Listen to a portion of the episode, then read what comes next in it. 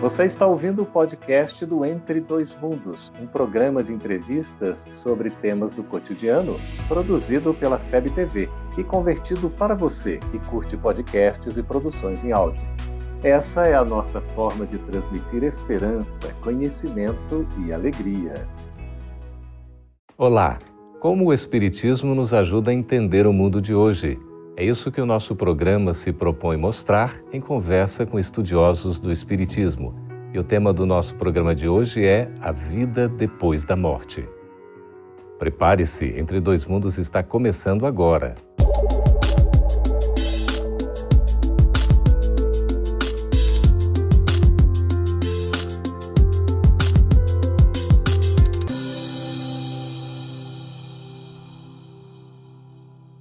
Hoje nós vamos conversar sobre um dos temas que mais incomoda, intriga e causa curiosidade, um tanto quanto de ansiedade para com todos nós, que é a vida depois da morte. O que será que acontece depois que a gente morre? Vamos conversar sobre esse tema com Geraldo Kem. Seja muito bem-vindo, Geraldo. Muito obrigado mais uma vez pelo convite, é bom estar aqui. Que bom. E também com Denis Soares. Seja bem-vindo, Denis. Obrigado, uma alegria. Para a gente começar a conversar, eu gostaria de saber de vocês o seguinte: será que a gente pode dizer que a, a morte não acaba com tudo mesmo? Geraldo, eu acredito que essa seja a pergunta mais fundamental que a gente tem para se fazer e para responder pelo simples fato de estarmos vivos, né? Uhum. E até onde a gente conhece, a esmagadora maioria da população mundial acredita que a morte não encerra a vida, algo sobra, ainda que haja muitas divergências sobre o que seria esse algo, e é o que dá um certo sentido. Então, podemos buscar respostas por um lado da fé ou por um lado do que é mais lógico e provavelmente vamos chegar ao mesmo lugar. Alguma coisa deve existir, continuar existindo depois da morte aqui daquilo que nós chamamos de corpo físico. Será que essa questão de acreditar na vida depois da morte, Geraldo, não é uma questão apenas de fé? Não, não é uma questão de fé. É uma questão de justiça divina é uma questão de consciência. Será que nós fomos feitos exatamente para viver esse pedacinho de existência nesse mundo encarnado? Ou vamos continuar como o Espírito eterno que somos? Essa consciência é muito importante, que muitas vezes julgamos é, a justiça de Deus está nas diferenças de todos nós. Todos nós temos diferença. Por que, que umas pessoas têm mazelas mais fortes, sofrimentos piores, dores físicas, e outros é, se sustentam em benesses maiores? A justiça de Deus se faz presente? Não. Então, a continuidade da vida após a morte, que não é que não acaba ali, ela, ela é muito perceptível, como o Denis falou, em quase toda a humanidade. O que a gente pode dizer do, do que é exatamente a morte? Bom, é, no Espiritismo, penso que nós vemos a morte como uma passagem em que nós temos uma vida eterna. A vida que nós vivemos aqui hoje não é uma vida falsa, ela é uma vida tão verdadeira quanto a vida no plano espiritual, mas ela não é definitiva. É uma existência. Uma existência que nós temos, é, podemos chamar de uma página de um grande livro, uhum. e que, ao seu fim, haverá muitas outras páginas. Nós somos então espíritos imortais, é isso? E espíritos imortais. E é, complementando o que o Denis falou, é interessante que se note o seguinte: nós da doutrina espírita dizemos o seguinte, que quando nós morremos ou desencarnamos, nós retornamos à verdadeira vida. Isto é, voltamos ao mundo espiritual da onde viemos quando nascemos aqui. Então nós nascemos, vivemos uma existência e retornamos a outra vida, que é a nossa verdadeira vida, o mundo espiritual. Então, a vida espiritual é verdadeira, que seria uma existência passageira, é isso? Uma passagem. Agora, ah, nós não temos comprovações científicas da vida após a morte, a gente já pode dizer que essa comprovação existe? Eu acho isso bem interessante. Há muitos estudos, por exemplo, é, estudos diversos que já foram feitos que medem o, a massa do corpo humano após o desencarne e identificam uma pequena diferença. Mas acredito que não há ainda estudos conclusivos como nós até talvez gostaríamos de ver. Porém, eu acho que, por outro lado, isso tem uma certa razão. Porque o processo da reencarnação, de nós estarmos aqui, não nos lembrarmos das nossas vidas pregressas, ele não existe de maneira fortuita. Ele é um, uma ferramenta fundamental de um grande sistema pedagógico cujo objetivo é fazer com que o espírito encontre alternativas para o próprio aperfeiçoamento. Se nós tivéssemos já mecanismos tão inequívocos para é, afirmarmos, né, de maneira científica, digamos assim, essa realidade, uhum. talvez o valor da ferramenta pedagógica não fosse o mesmo. Então, acredito que não é ainda a hora de que isso se torne algo inarredável. Mas Sim, já. É, eu, eu acredito que nós, espíritas e muitas outras religiões que já acreditam numa vida após a morte, a questão da comunicabilidade com os espíritos. Se nós nos uhum. comunicamos com os espíritos e eles nos influenciam constantemente, e a gente pode dizer o seguinte: está certeza de que nós estamos vivendo num mundo aqui encarnado e depois retornaremos. Que eles já estão lá nesse mundo, então. Não tenha dúvida.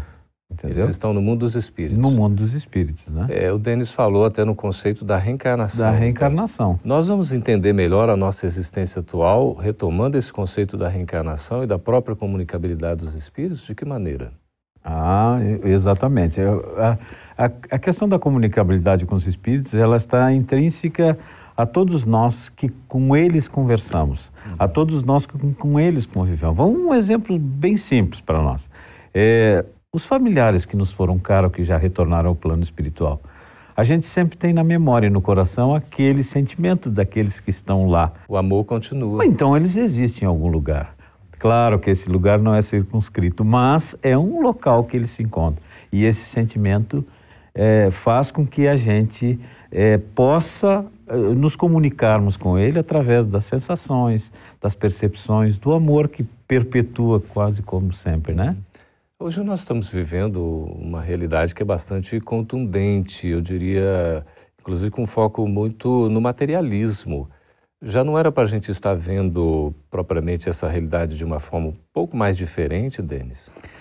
Eu acho interessante a gente observar o seguinte: nós é, fazemos, lançamos um olhar é, pautado em princípios de uma ciência que ainda vai se desenvolver muito. Do ponto de vista do que a ciência é hoje, é, não há tanta clareza porque a gente está lidando com realidades e com fenômenos uhum. é, que não seguem, por exemplo, uma lógica totalmente cartesiana de observação. Por exemplo, eu sei que se eu pegar essa água e submetê-la aos 100 graus Celsius de temperatura, ela vai entrar em ebulição. Mas as coisas do espírito, as coisas do, da reencarnação, do progresso espiritual, estão sujeitas a outros elementos que nós ainda não dominamos. Uhum.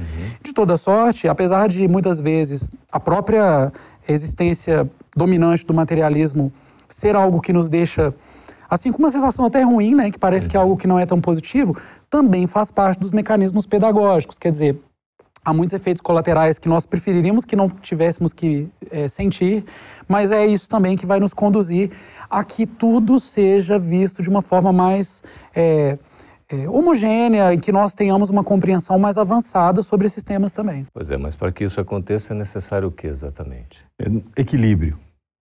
Nós temos que ter um equilíbrio. O apego material nos faz com que nós saímos da nossa esfera e pensamos eminentemente na questão material. Se nós temos um equilíbrio entre a nossa evolução moral e a nossa evolução com um apego, não um apego excessivo material, com a utilidade e usufruto daquilo que nos foi dado e temos uma evolução. A ciência e a, a, a tecnologia avançou grandemente. Tivemos assim nos últimos tempos, nós que uhum. temos mais de 30 anos, 30, 31. Vocês, né? então, é. então, nós vimos uma evolução científica e tecnológica muito importante para nós, uhum. mas não vimos a mesma evolução moral. Não houve uma correspondência. Não houve uma correspondência. Pois é, estamos conversando com o Denis Soares, Soares, colaborador do Espiritismo, né, com o Geraldo Kem também, trabalhador do Espiritismo, sobre esse tema interessantíssimo que é a vida depois da morte. Você acredita que a vida continua depois da morte? Nós vamos voltar daqui a pouquinho, logo após o nosso intervalo. Fique aí.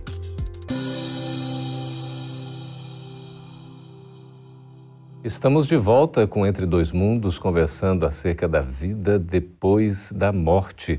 Geraldo, Denis, esse tema é tão assim instigante que acreditar na vida depois da morte, qual é a diferença que faz para aqueles que não acreditam em nada depois desta existência aqui? Termos mais consciência e responsabilidade nesta existência como encarnados.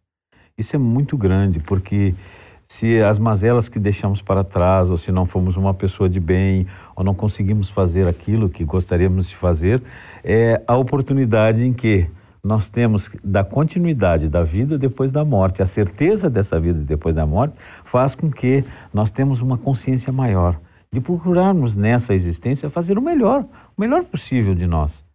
Praticarmos a caridade, fazermos o bem ao próximo, as leis que nos são dadas com tanta bondade e às vezes não bem entendemos, né? Como é que fica a situação daqueles que não acreditam em nada disso? É bem interessante pensar nisso, né? Porque poderia é, causar uma falsa impressão de que apenas quem tem o domínio dessa concepção que estaria fazendo aquilo que precisa fazer aqui, não é verdade. Eu acho que todos nós ansiamos por uma compreensão lógica sobre a nossa existência. Por que, que a gente está aqui? Aquelas perguntas existenciais mais fundamentais, elas fazem parte do ser humano.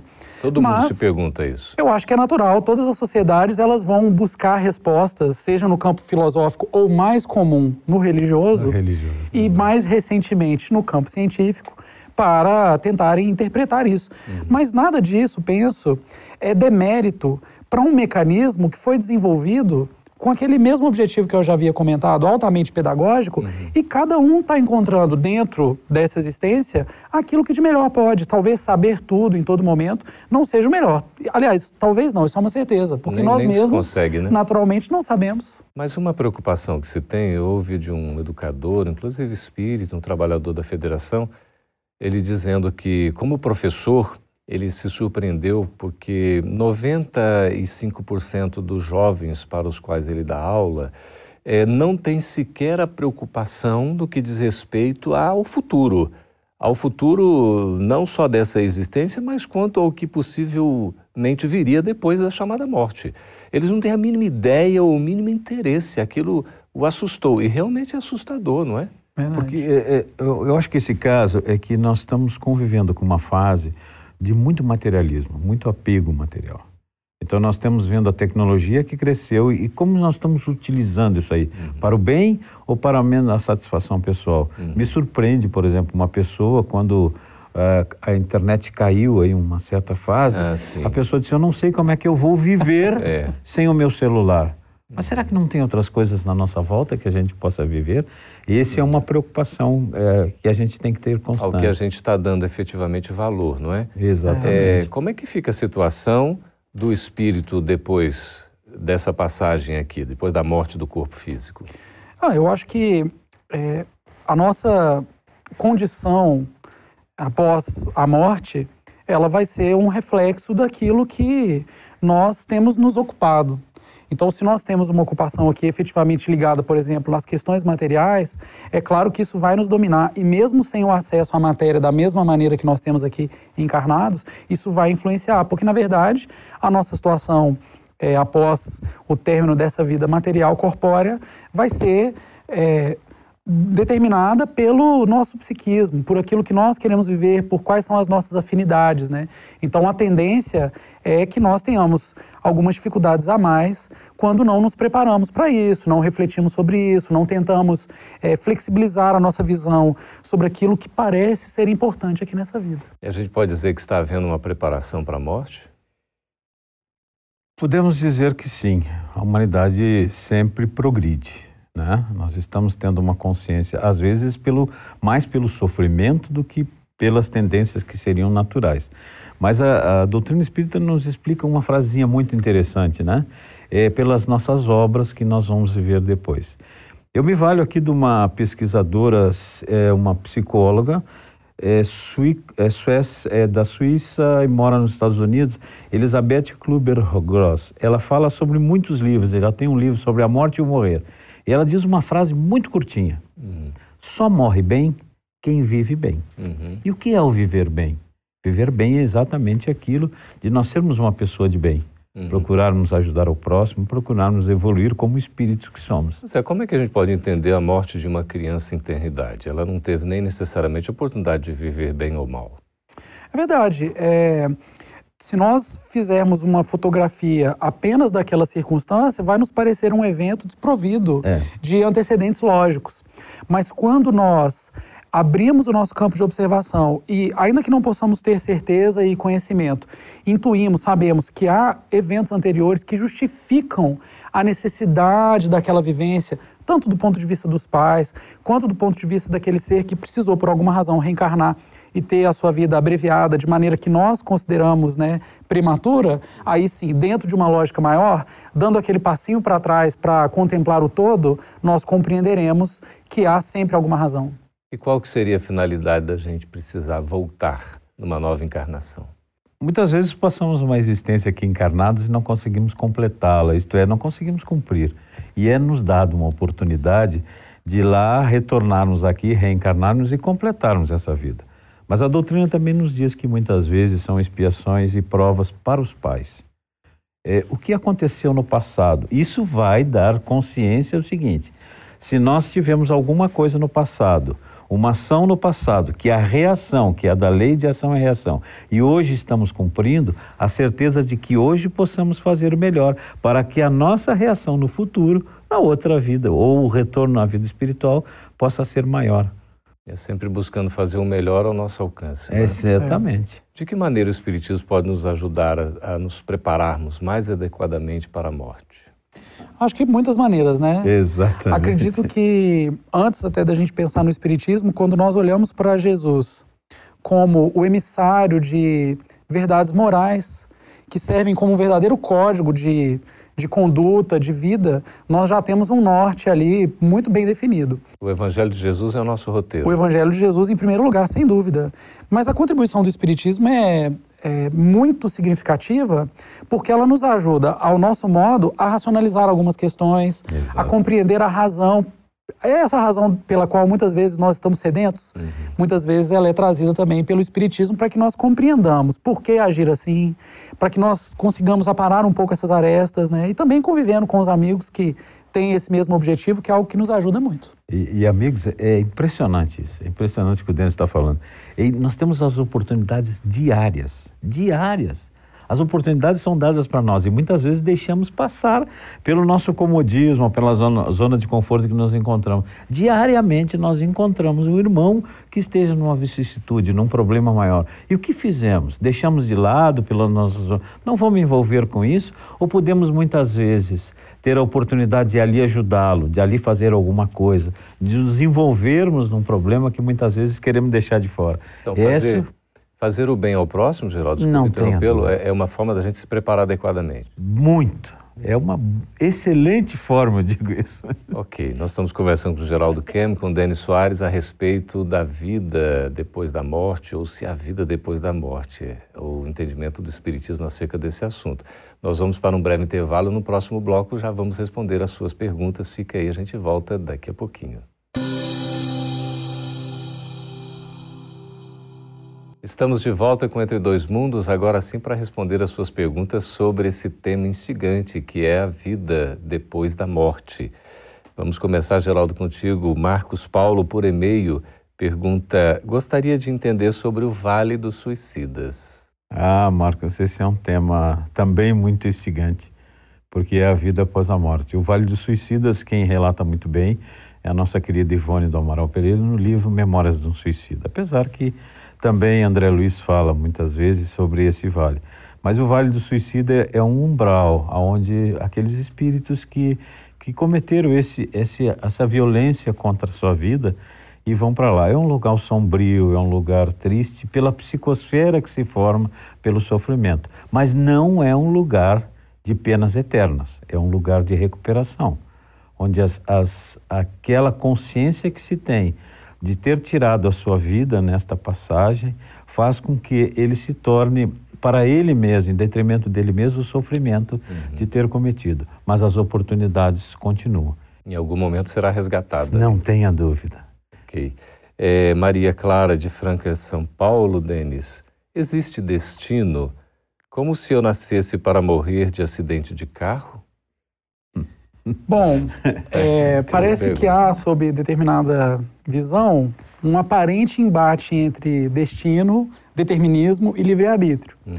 Na verdade, o que é, há é o nosso livre-arbítrio, mas que em razão de coisas que nós fizemos no passado, escolhas que nós fizemos anteriormente, podem soar agora como destino ou é, situações pré-determinadas. Porque quando nós precisamos muito vivenciar determinadas situações, porque elas são capitais para o nosso progresso, elas não são fruto do acaso. Uhum. Elas são fruto daquilo que nós fizemos. Então, não duvido que algum espírito, como nós conhecemos na nossa literatura, tenha reencarnado com essa necessidade. Uhum. Mas não de maneira, não, escolhi esse aqui, vai morrer assim. Não, porque há antecedentes que justificam isso. Uhum. É a escolha das provas, né? É.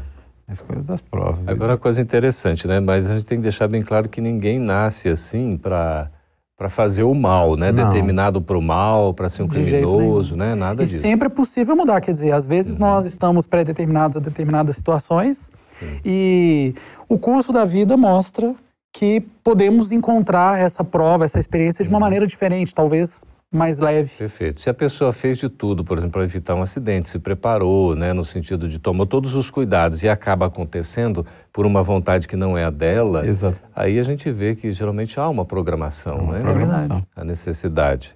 Ok. A Márcia Amaral, de São Paulo, Geraldo, pergunta: é Deus quem escolhe os que devem sofrer ou não? Ô, oh, Márcia, essa é uma pergunta que abrange a todos nós.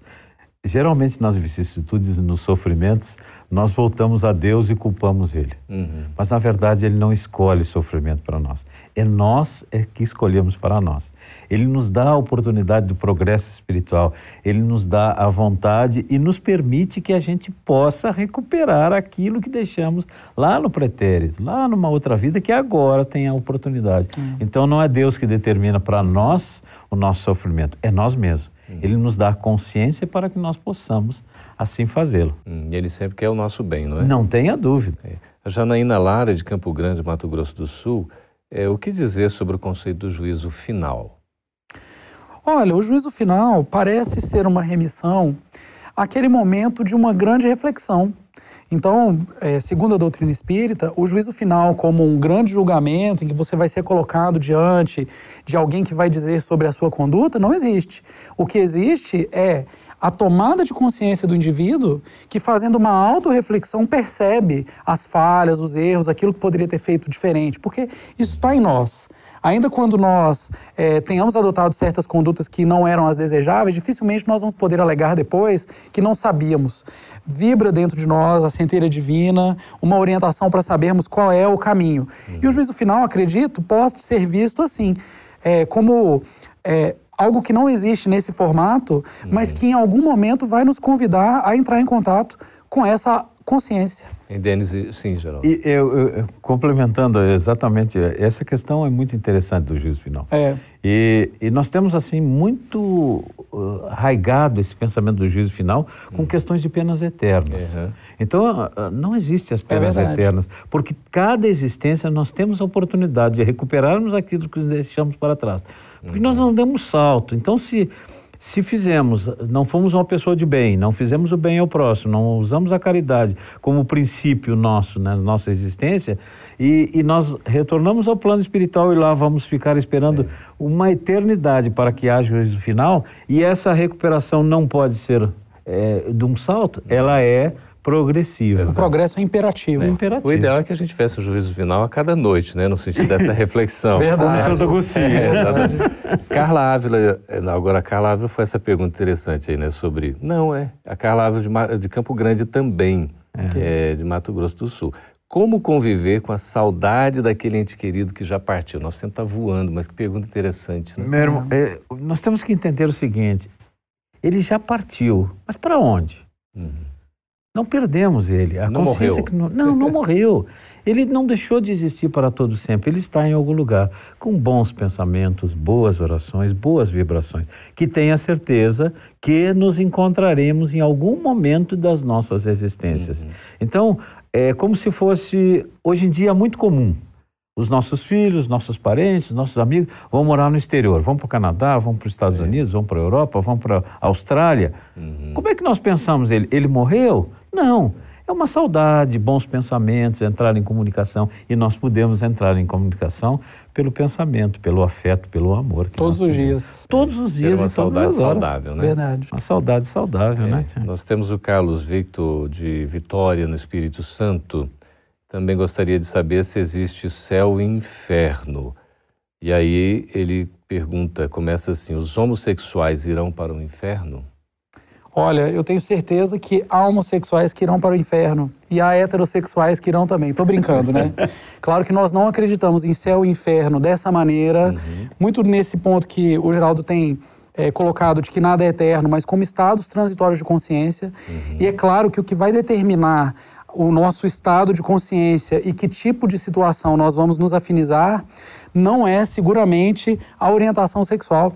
Até porque o próprio Livro dos Espíritos, em sua simplicidade, né, na pergunta sobre a, a utilidade do casamento, é, a pergunta que Kardec faz aos espíritos é se a união entre dois seres é um, algo relativo ao progresso, bom para o progresso uhum. da humanidade, e a resposta é que sim, entre dois seres. Então, uhum. eu acho que é, pessoas de todas as orientações religiosas, é, é, sexuais, uhum. terão a oportunidade de se encontrarem com o próprio céu e com o próprio inferno nessa concepção uhum. e seguramente não é essa orientação que será determinante. Eu acho que céu e inferno é a plenitude espiritual. Uhum. Ele pode existir a todo momento. Podemos estar aqui, estar no inferno e no uhum. céu. É. E podemos estar em qualquer outro é lugar que haja céu e inferno. E é muito mais a, a, maneira, a condição, a pessoa se manifesta na condição, não é? De uma personalidade é feminina ou masculina.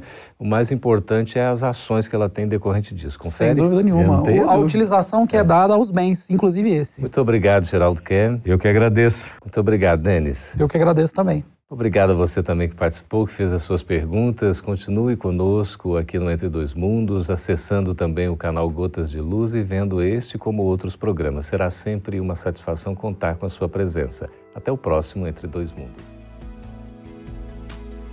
Essa é uma produção da Federação Espírita Brasileira. Para saber mais, siga FebTV Brasil no YouTube, Facebook e Instagram.